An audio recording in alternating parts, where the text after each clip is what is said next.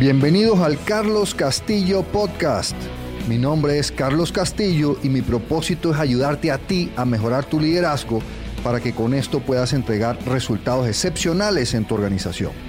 Entonces en estos podcasts vamos a estar hablando de técnicas, de herramientas y de consejos que te permitan mejorar tu liderazgo y así entregar esos resultados excepcionales en tu organización. En este episodio les voy a hablar de cómo introducir un cambio de comportamiento. Y esto para alguien que está en una posición de liderazgo es particularmente importante. Y les voy a contar ejemplos. Pero tú estudias, tú trabajas, tú quieres decidir, tú vas a delegar mejor. Decidiste, estudiaste delegación y vas a cambiar tu manera de trabajar para delegar mejor. Cuando tú vas a introducir ese cambio de comportamiento, es importante hacerlo de una manera metódica porque si no, la gente lo va a malinterpretar. Y vean este, este ejemplo un poco, un poco cómico, pero interesante. Imagina que tú tienes novio, esposo, pareja, lo que sea. Y digamos que esa persona nunca ha hecho ejercicio, nunca ha hecho dieta, nunca ha hecho ejercicio, nunca ha cuidado esa parte de su vida.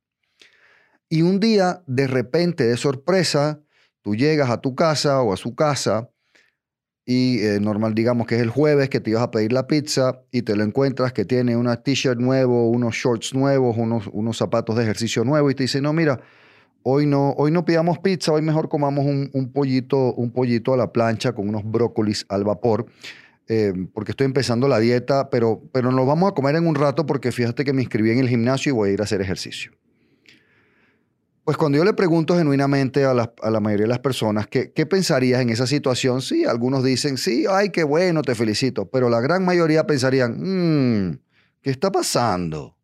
¿Por qué estás haciendo ese cambio? ¿Qué estás inventando? Aquí hay algo raro, aquí hay algo sospechoso. Como dicen ahí en TikTok. That's weird. ¿Sí? That's suspicious. Esto está extraño. Esto está sospechoso. ¿Qué está pasando ahí? Entonces, en lugar de, generar esa, esa duda en tu gente, es mejor que tú expliques de una manera metódica y muy simple que te voy a contar de tres pasos cómo introducir ese cambio de comportamiento. Entonces, estos son los tres pasos, muy simples. Uno, explica las razones y objetivos para el cambio. Por ejemplo, oye, mira, ¿sabes qué? Tomé un curso de delegación, eh, vi que no delego muy bien, me di cuenta de lo valioso, de lo importante que es delegar.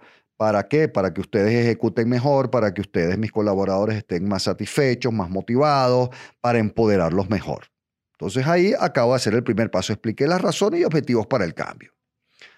Segundo paso, especifica, especifica, sé específico en decir cuál es exactamente el cambio de comportamiento que tú vas a demostrar de ahora en adelante. Entonces ahí, pues si has escuchado mi podcast de los nueve consideraciones para la delegación, explicas, mira, esto es lo que voy a hacer de ahora en adelante.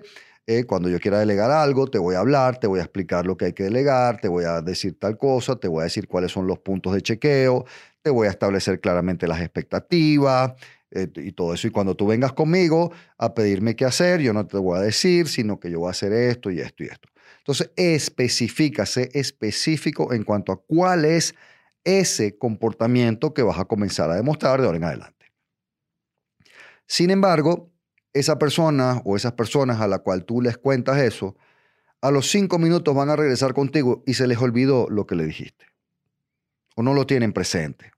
Entonces, tú cada vez que vayas a demostrar ese comportamiento, repítelo mira, te recuerdas que te dije que iba a cambiar mi comportamiento en delegación y que iba a hacer A, B, C y D. Ah, sí, sí, es cierto. Ok, eso es lo que voy a hacer de ahora en adelante. Entonces, tres pasos muy simples. Explica las razones y objetivos para el cambio. Especifica claramente cuáles son esos nuevos comportamientos que vas a demostrar.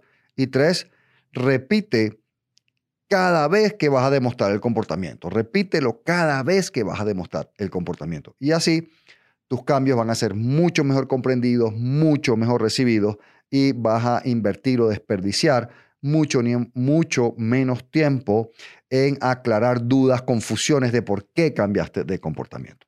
Así que, como siempre, ponlo a prueba y me cuentas cómo te va.